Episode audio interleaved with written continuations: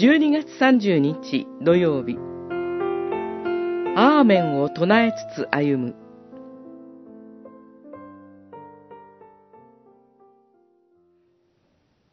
神の約束はことごとくこの方、キリストにおいてしかりとなったからです。それで私たちは神を称えるため、この方を通して、アーメンと唱えます。コリントの信徒への手紙に、一章二十節。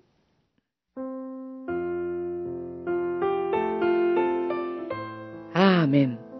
この小さな言葉を唱えつつ、私たちは祈りの道を歩んでいます。アーメンとは、ヘブライ語に由来し、真実ですという意味です。私たちは祈るとき、真実ですという真剣な思いを持って、アーメンと唱えます。確かに私たちの祈りの真実さは大切です。しかし、それ以上に重要なことは、神の真実さに目を注いで、アーメンと唱えることです。神こそが真実なお方です。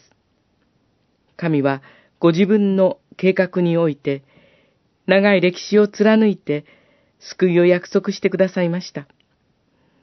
その約束は、イエス・キリストにおいて、しかり、アーメンとなったのです。